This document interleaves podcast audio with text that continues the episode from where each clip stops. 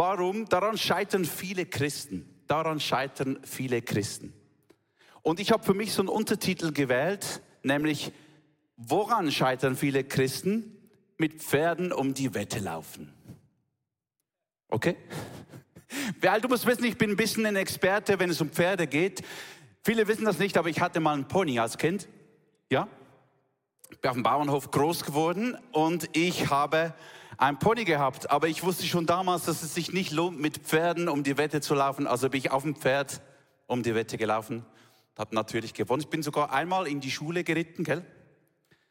Das wissen auch viele nicht. Ich habe das Pony da angebunden. Das darf es heute niemand mehr erzählen, aber das habe ich damals gemacht. Ähm, warum dieser Titel? Was hat das mit Pferden zu tun? Ich habe auch vorher gesehen, bei den Gebetserhörungen hat wer geschrieben, ich kriege ein Pferd. Herzlichen Glückwunsch, du. Come on, good for you. Wenn du Tipps brauchst, wie du da auf dem Pferd stehen kannst, kann ich dir wirklich helfen. Genau. Aber diese, diese ganze Pferdegeschichte, die kommt aus Jeremia. Ich weiß nicht, ob du Jeremia schon mal durchgelesen hast. Das ist ein Prophet. Im Alten Testament hat er äh, ein dickes Buch verfasst. Und es ist ziemlich schwer. Meine Frau liest im Moment das Alte Testament durch und der Jeremia sagt sich, komm nicht durch. Es ist so mühsam, es ist so eklig. Ähm, und es gibt ja Gründe für das, gell? Weil er wird auch der weinende Prophet genannt. Der hat so viel geklagt und so viel Schweres durchgemacht, dass wenn du das heute liest, ähm, du äh, recht viel, ähm, wie sagst du, äh, Durchhaltevermögen brauchst, dass du das aushältst. Weil du musst wissen, das Setting von Jeremia war folgender Maßen. Er wurde reingeboren in die Zeit, als die, das Nord- und Südreich schon bereits getrennt war in Israel und in Juda. Und er war da in Juda unterwegs und hat von Gott eine Offenbarung gekriegt und gesagt, du sollst mein Prophet sein zu Juda und denen Königen und all dem Volk einfach mein Wille kundtun und davon erzählen, was ich über sie denke, damit sie Buße tun können, damit sie ein Leben führen können, das mir gefällt. Und ähm, das war am Anfang noch einigermaßen okay, weil zur Zeit von Jeremia war der König Josia König. Und im Gegensatz zu vielen anderen Königen vor Josia hatte Josia, steht Jahwe so fest gern. Josia liebte Gott und wollte tun, was gut ist und was richtig ist. Und er hat sich so Mühe gegeben, diese, diese ähm, Vorschriften Gottes zu befolgen. Und Jeremia war der Prophet, also du kannst dir vorstellen, das lief einigermaßen gut damals. Was Josia gemacht hat, sein, ähm, seine Regierung hat so angefangen, er dachte, wie kann ich Jahwe Gutes tun? Und er hat gewusst, der Tempel ist in einem schlechten Zustand. Wahrscheinlich äh, haben die letzten Könige das nicht, hat das nicht so interessiert. Da war auch viel Götzendienst im Spiel, ähm, Tempelprostitution für äh, Baal und andere Götter von den umliegenden Völkern. Der Josia hat gesagt, was kann ich als erstes tun? Ich bringe den Tempel von Jahwe auf Vordermann. Also hat er Geld gesammelt und hat dafür geschaut, dass dieses Geld zum Priester, zum Hohepriester kam und hat die Renovationsarbeiten begonnen. Bei diesen Renovationsarbeiten wurde ein Buch gefunden, und zwar das Gesetz von Mose. Dieses brachte man dann zum König Josia und die haben das gelesen und es steht, er hat seine Kleider zerrissen, war entsetzt, weil er gemerkt hat, Gott muss richtig zornig auf uns sein, weil wir sind so auf dem falschen Dampfer unterwegs. Und da hat er begonnen, eine Reformation einzuläuten, eben auch mit der Hilfe von Jeremia, dem Propheten und anderen Propheten, äh, die Dienst hatten und hat begonnen, diese Heiligtümer der anderen Götter zu zerstören, zu schleifen, die Tempelprostitution abgeschafft und so weiter. Und das war eine richtige Erweckung. Aber dann hat das Volk begonnen, das nicht mehr so zu fühlen und hat Kompromisse wieder ein, haben sich wieder eingeschlichen, bisschen wie heute vielleicht, und hat das nicht mehr so ernst genommen und Widerstand hat begonnen, sich zu regen gegen Jeremia und seine Botschaft. Und Jeremia beklagt sich dann, dass, weil er denkt, ich verdiene doch ein besseres Leben. Gott, ich habe dir alles gegeben. Ich kann das sehr gut nachvollziehen als Vollzeitler, bin jetzt äh, 23 Jahre angestellt im ICF und manchmal denkst du, ich habe doch was Besseres verdient, oder? Und dann, und dann schau mal, was da passiert. Ähm, Jeremia geht zu Gott und klagt ihn an. Wir lesen das in Jeremia 12. Da sagt der Herr, wenn ich dich anklagte, dann würdest du ja am Ende sowieso recht behalten. Schon mal eine coole Einleitung oder so. Gott, ich sag dir jetzt was, aber eigentlich bringt's eh nichts.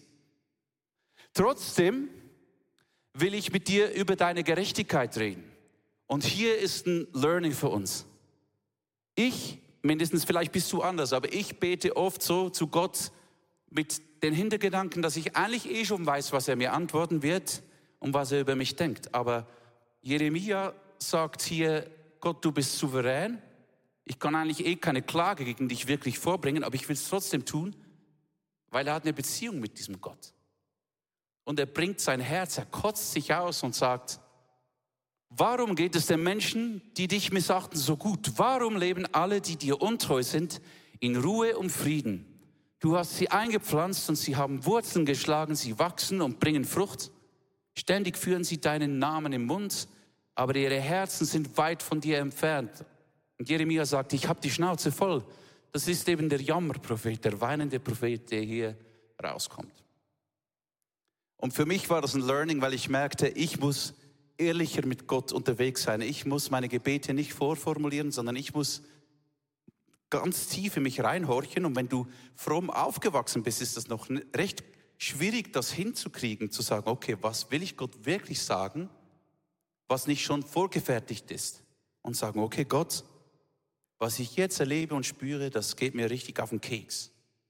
Und dann hat Gott eine Antwort. Der Herr antwortete mir, wenn du schon müde wirst, wenn du mit Fußgängern um die Wette läufst, jetzt kommen die Pferde, gell? Wie willst du dann mit Pferden mithalten?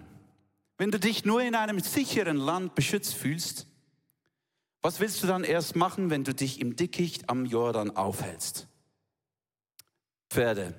Okay, was hat das mit diesen Pferden auf sich? Was Gott hier sagt ist, ähm, Jeremia, ich weiß, du denkst, es geht dir schlecht.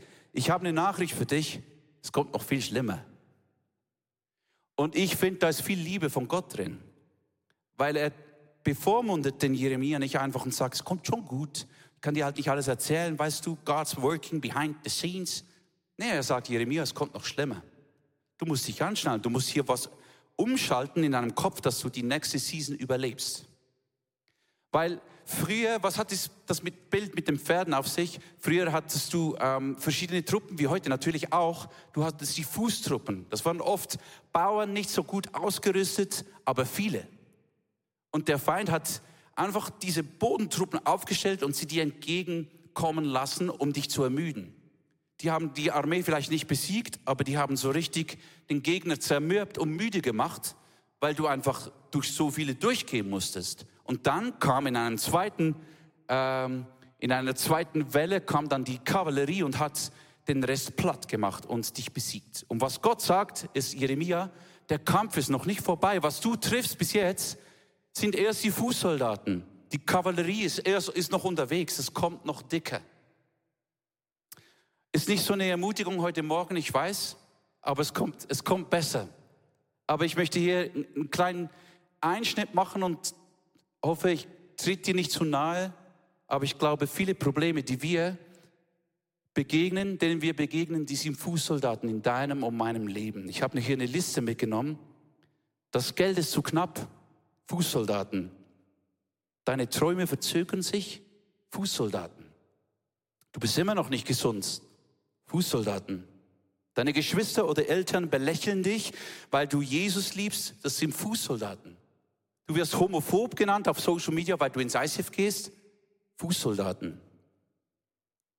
Du kriegst deinen Traumjob nicht, Fußsoldaten. Du hast deinen Traummann oder deine Traumfrau noch nicht gefunden, bloß Fußsoldaten.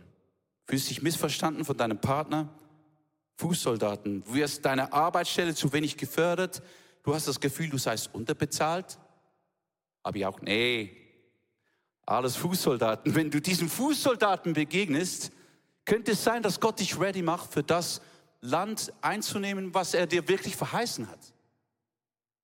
Könnte es sein, dass du in die richtige Richtung unterwegs bist und der Teufel wirft dir alles entgegen, was er kann um dich zu ermüden. Und wenn du das Gefühl hast, dass du im Tal des Todes bist und es hört nicht mehr auf, könnte es sein, dass du fast hindurch bist. Und vielleicht können wir Gott heute Morgen, ich weiß, ist nicht so natürlich, aber ich möchte dich bitten, gib Gott einen Praise Break hier im Herz, schrei was raus, Lass uns mal klatschen und sagen, Gott, ich danke dir, dass du immer noch mit mir durch das Tal des Todes durchgehst. Amen. Weil es ist nicht selbstverständlich, dass Gott mit dir kämpft. Es könnte ja sein, dass Gott sagt, schau selbst. Das tut er nicht. Er geht mit dir durch diese Fußsoldaten durch und er weiß auch, was noch heftiger kommt. Levi Losko sagt, der Pastor sagt, in diesem Moment, wo du jetzt bist, trainierst du für eine Herausforderung, die du noch nicht kennst. Gib nicht auf.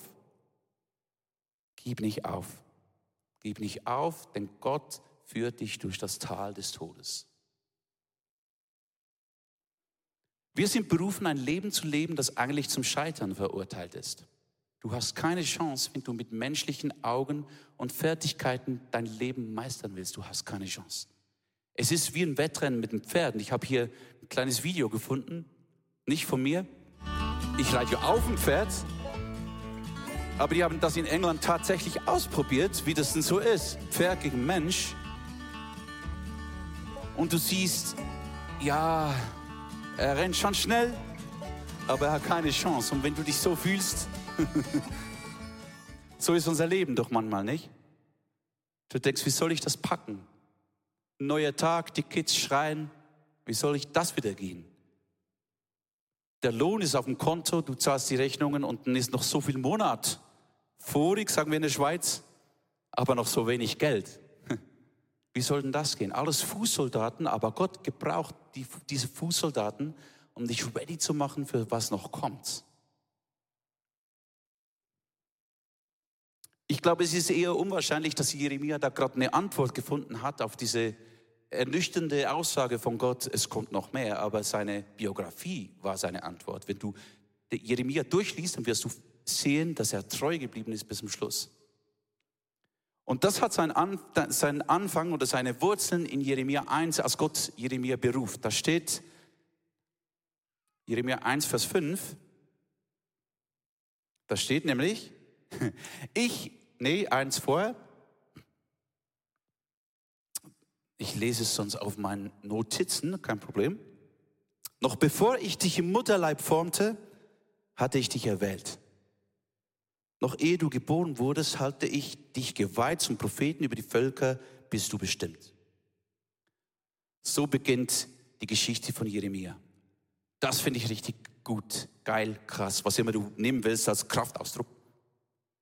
Weil Gott hat eine Meinung über deinem und meinem Leben, bevor du überhaupt schon diese, das Licht dieser Erde erblickt hast.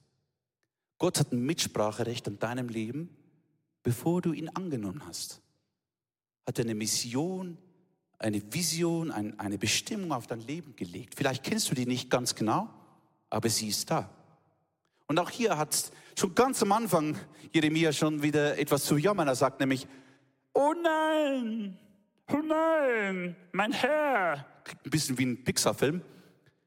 Mein Herr und Gott, ich habe keine Erfahrung im Reden, denn ich bin noch viel zu jung. Doch der Herr entgegnete, sag nicht, ich bin zu jung. Sag nicht, ich bin zu jung. Was ist dein viel zu?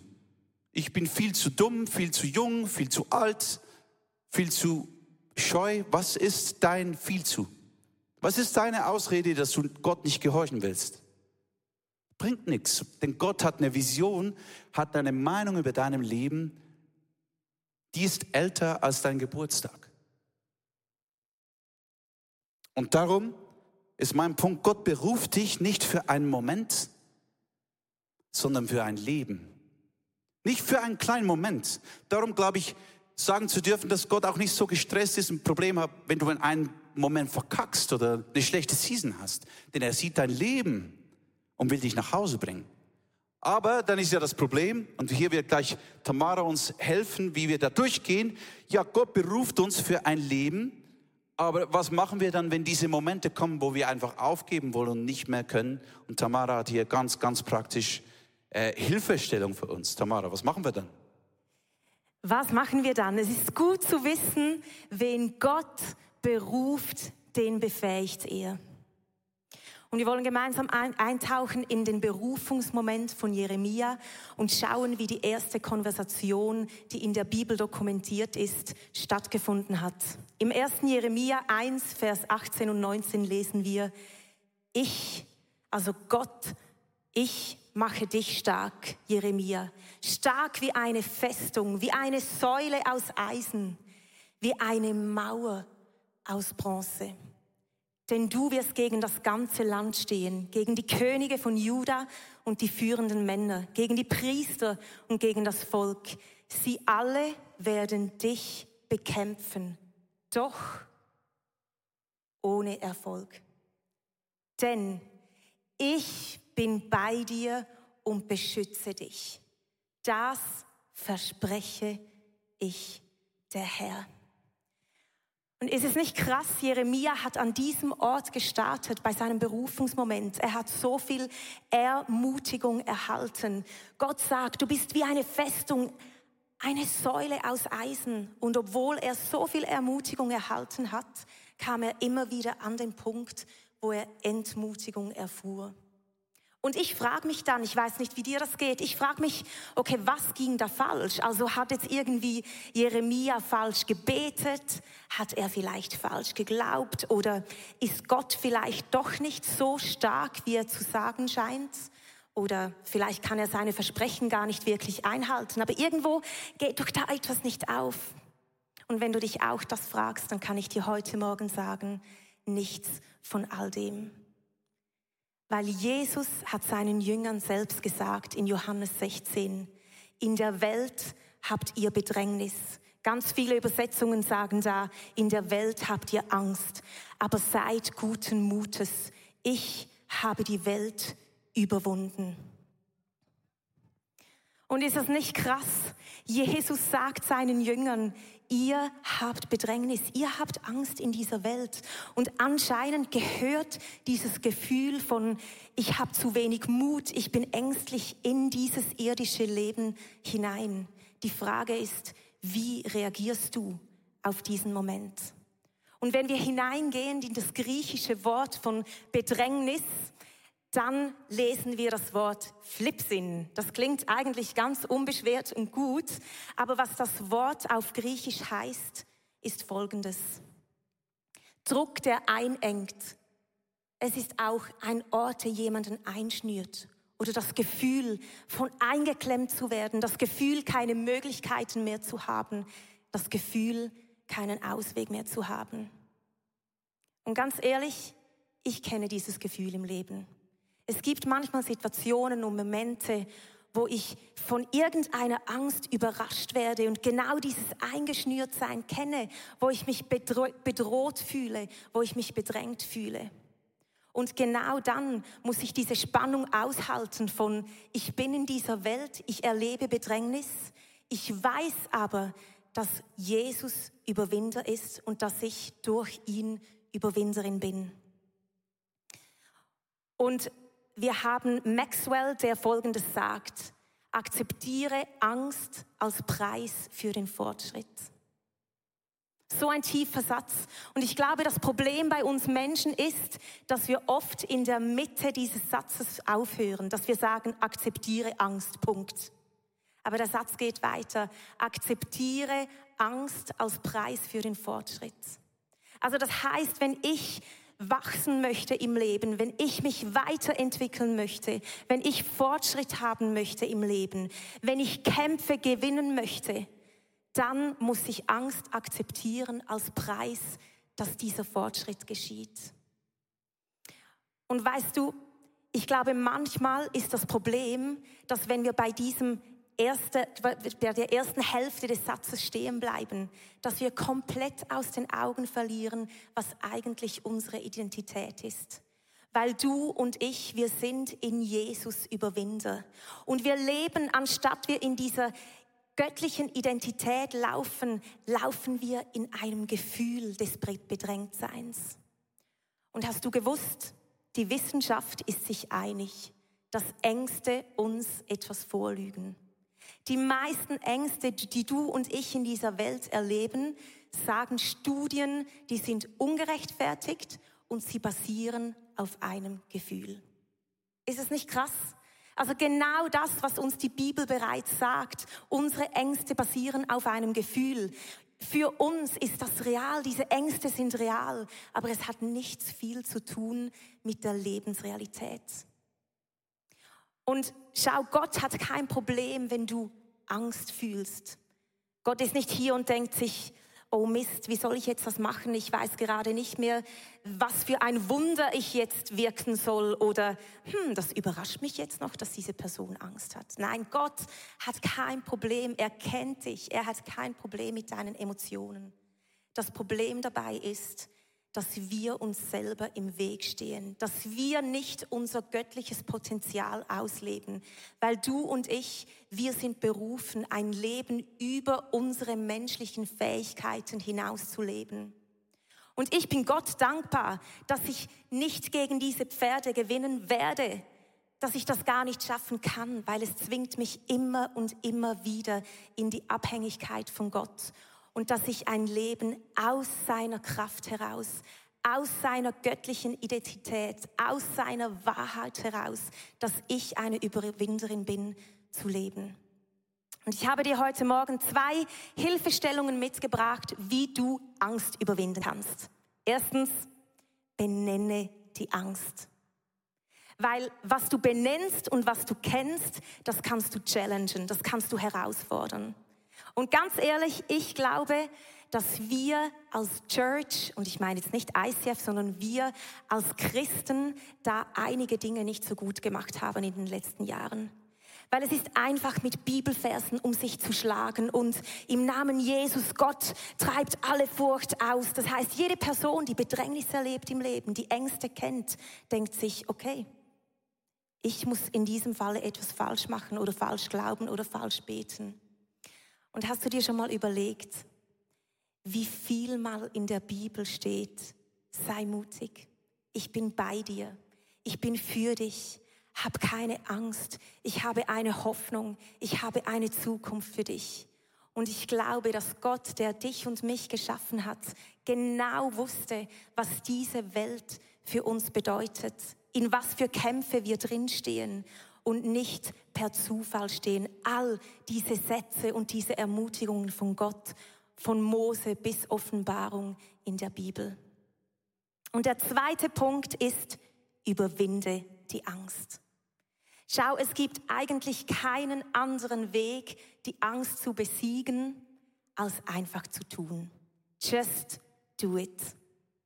Und ich glaube, dass manchmal sind wir so gefangen, eben wir, wir leben aus dieser Emotion heraus, dass wir vergessen, was Gott dir und mir zusagt. Weil das, was wir benennen, was wir erkennen und das, was wir challengen, das, was wir einfach machen, das kann ans Licht kommen, das kann ans Kreuz kommen und da kommt Veränderung hinein. Und manchmal bedeutet das vielleicht nicht mal, dass die Angst komplett verschwindet, aber es heißt, dass ich immer mehr in diese Überwindermentalität und Identität, die Gott dir und mir zuspricht, hineinkommen darf. Come on. Ich liebe das. Ich liebe das, sich der Angst zu stellen und zu wissen, Gott ist mit dir und du gehst da einfach hindurch und im schlimmsten Fall tust du es mit Angst. Aber du überwindest die Angst. So gut. Jeremia hatte so viel Gegenwind, denn das, was Gott ihm gesagt hat, das kam dann.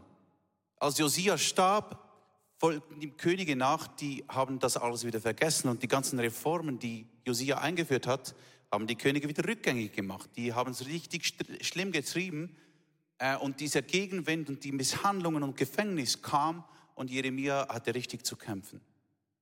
Ähm, vielleicht könnt ihr euch erinnern, dass am Anfang, als diese Schriftrolle gefunden wurde vom Gesetz Mose, da hat Josia sein Kleid zerrissen und gesagt, Gott, ich will zurück zu dir.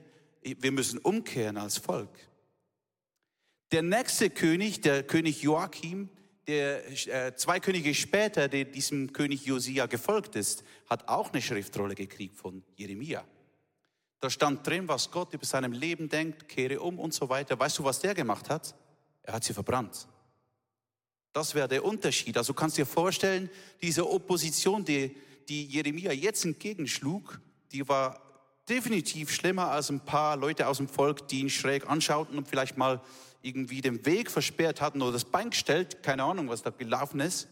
Aber es wurde richtig, richtig heftig. Auch rundherum waren die Weltreiche in Aufruhr. Die ganzen äh, Assyrer wurden zuerst von den Ägyptern und dann von den, ähm, von den Babyloniern eingenommen. Und das war, Krieg lag in der Luft und da war alles im Umbruch. Bisschen auch wieder wie heute. Die Polarisierung war riesig. Auf welche Seite stellst du dich am besten? Weil du musst ja gucken, dass es dann in Zukunft für dich gut ausgeht. Diese Fragen, denke ich, haben sich die Leute auch gestellt zu dieser Zeit. Da gab es auch falsche Propheten, die dem König das ins Ohr geflüstert haben, was er eben hören wollte. Und ich glaube, Jeremia hat oft, eben der weinende Prophet hat oft diese, diese Gefühle wieder gehabt, die Tamara benannt hat, diese Angst. Immer wieder muss, äh, muss er überwinden, dass, äh, dass er einfach nicht mehr konnte und wollte. In Jeremia äh, 20, 9 lesen wir, er hätte gern seine Berufung hingeschmissen, aber er konnte nicht. Er hatte Gott so sehr lieb. Es brannte in ihm wie Feuer. Und das wünsche ich dir und mir.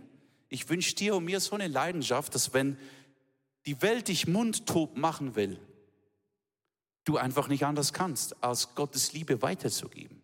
Du kannst nicht anders, verstehst du? Und hier kommt mir eine Stelle, ein Kapitel im Hebräer 11 und 12 in den Sinn. Das ist ganz bekannt. Da werden alle diese Glaubenshelden vom Alten Testament aufgezählt. Der Abraham, Noah, Sarah, äh, David, ähm, Rahab und so weiter. Sie werden aufgezählt als Leute, die den Lauf vollendet haben und die im Glauben treu geblieben sind, obwohl sie nicht gesehen haben, was Gott ihnen versprochen hat. Und dann steht im Hebräer 11, dass sie das konnten, weil sie wussten, sie sind nur Durchreisende auf dieser Erde und zu einem himmlischen Platz, zu einem himmlischen Ort unterwegs, der Gott für sie kreiert hat. Du und ich, wir sind hier nur Durchreisende. Mach's dir nicht zu bequem.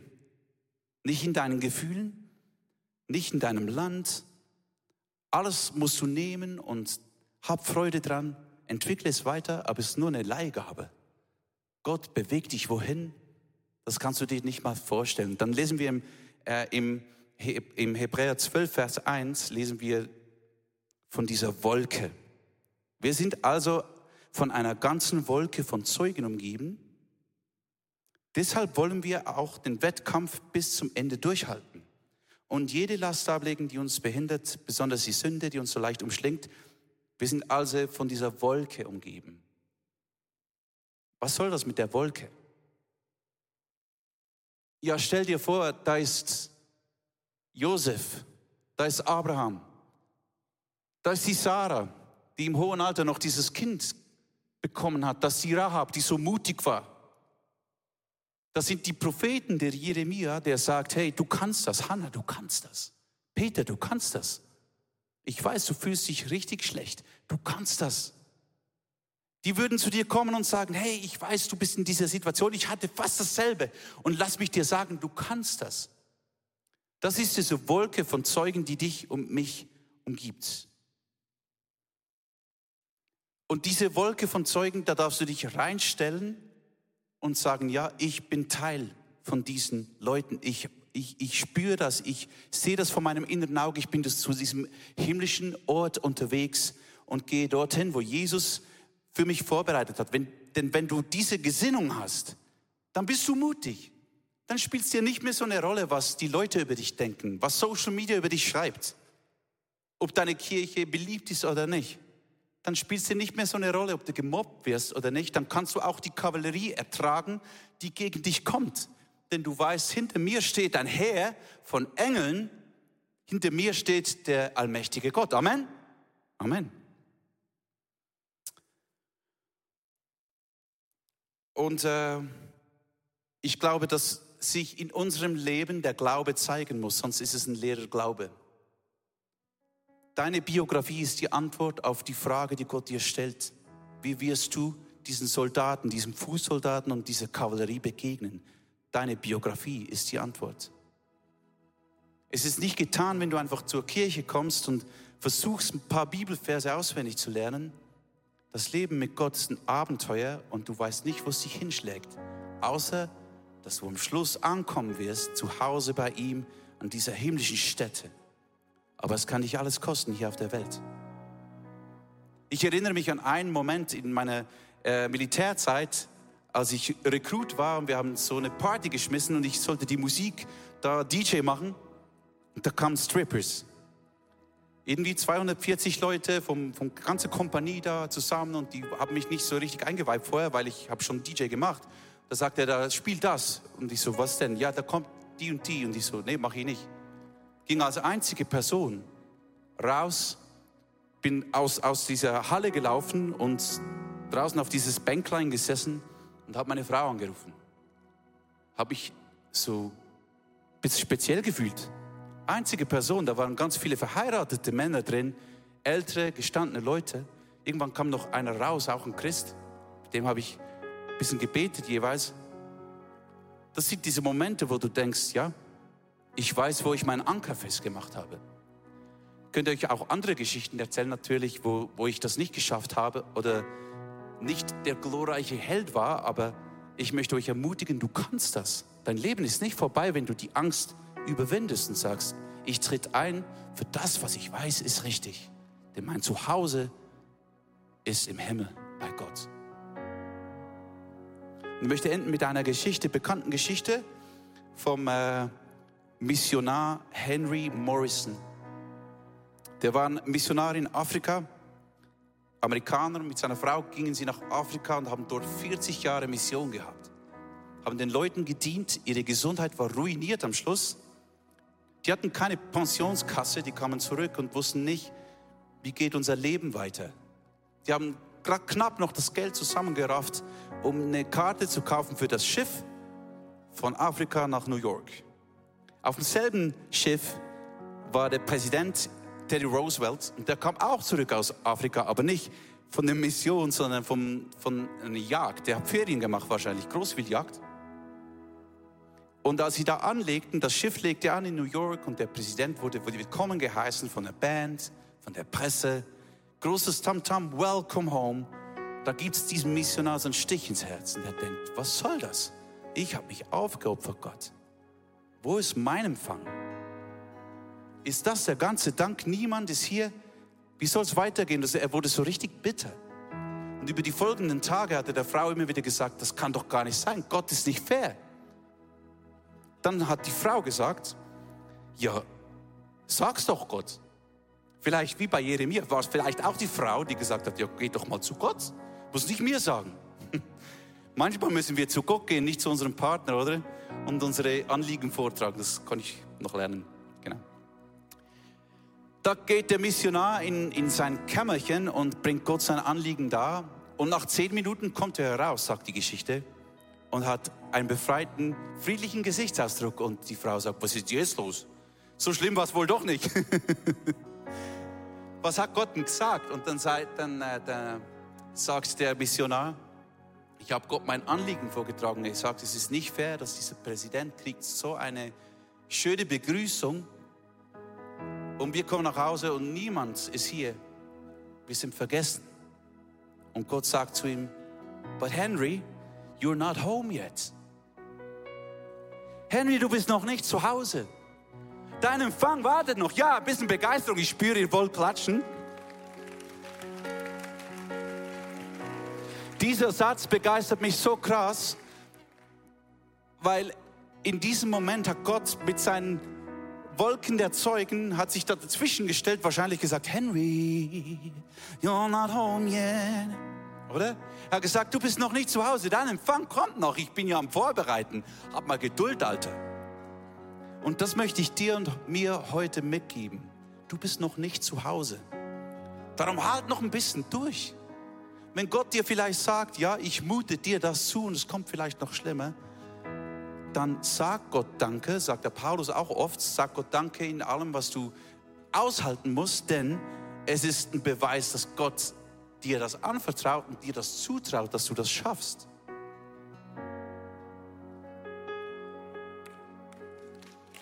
Du bist noch nicht zu Hause. Und unsere Leben sind zum Scheitern verurteilt, wenn wir sie leben wie normale Menschen. Aber wenn du Jesus angenommen hast, dann bist du kein normaler Mensch. Komm, wir stehen mal auf, machen uns ready für die Worship.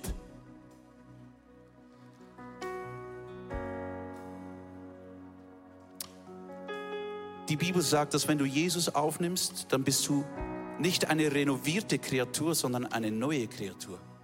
Du bist neu. Dein Geist ist erneuert. Darum bist du nicht, sag nicht, ich bin bloß ein Mensch. Ich bin doch auch nur ein Mensch. Das höre ich mich selbst oder andere Christen oft sagen. Du bist nicht nur ein Mensch. Ich meine damit nicht, dass du die Fakten leugnen musst, aber in dir lebt der Heilige Geist. Du bist nicht bloß ein Mensch. Du bist ein erlöster Mensch. Du bist ein Mensch, dem der Heilige Geist wohnt. Du gehörst in diese Wolke der Zeugen rein. Und Jesus, wir laden dich ein, dass du das in unserem Herzen tust, was du tun willst und musst. Dass du jetzt kommst mit deiner Heilungsgabe auch und tust, was immer du tun willst, damit wir ready sind für das, was kommt. Das Land einzunehmen und unseren Platz einzunehmen in dieser Wolke der Zeugen. Lass dich auf das ein, was Gott dir sagen will in dieser Worship-Zeit. Vielleicht schreibst du was nieder, legst was nieder, entscheidest dich für etwas oder kotzt dich einfach aus bei Gott und bringst deine Klage vor und hörst, was er dir sagt heute Morgen.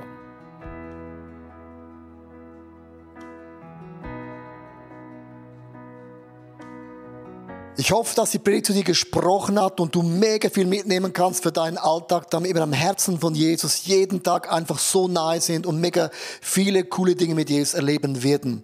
Wir möchten gerne mit dir in Kontakt treten und sagst, hey, ich habe Fragen, ich habe Anliegen, ich möchte mich gerne bei euch irgendwo integrieren, dann melde dich einfach bei uns, weil ich glaube, effektiv im Leben mit Jesus ist es so cool, gemeinsam unterwegs zu sein. Ja, unsere Leidenschaft ist es, dass wir Menschen positiv aufblühen sehen durch die Kraft von Jesus Christus und sehen, wie sie auch ihr Umfeld verändern. Und wir laden dich von Herzen ein, Teil von dieser Vision zu sein. Wir haben hunderte von Mitarbeitern, Menschen, die unsere Kirche unterstützen mit Gaben, Fähigkeiten und auch mit unseren Finanzen. Und ich danke dir von ganzem Herzen, wenn du ein Teil von dieser Vision bist, auch mit deinen Finanzen. Ja, abonniere doch unseren Kanal damit du immer den neuesten Content bekommst und informiert bist, was Gott alles macht durch unsere Church. Und es würde uns mega, mega freuen. Also bis zum nächsten Mal. Gott bless you und ciao zusammen.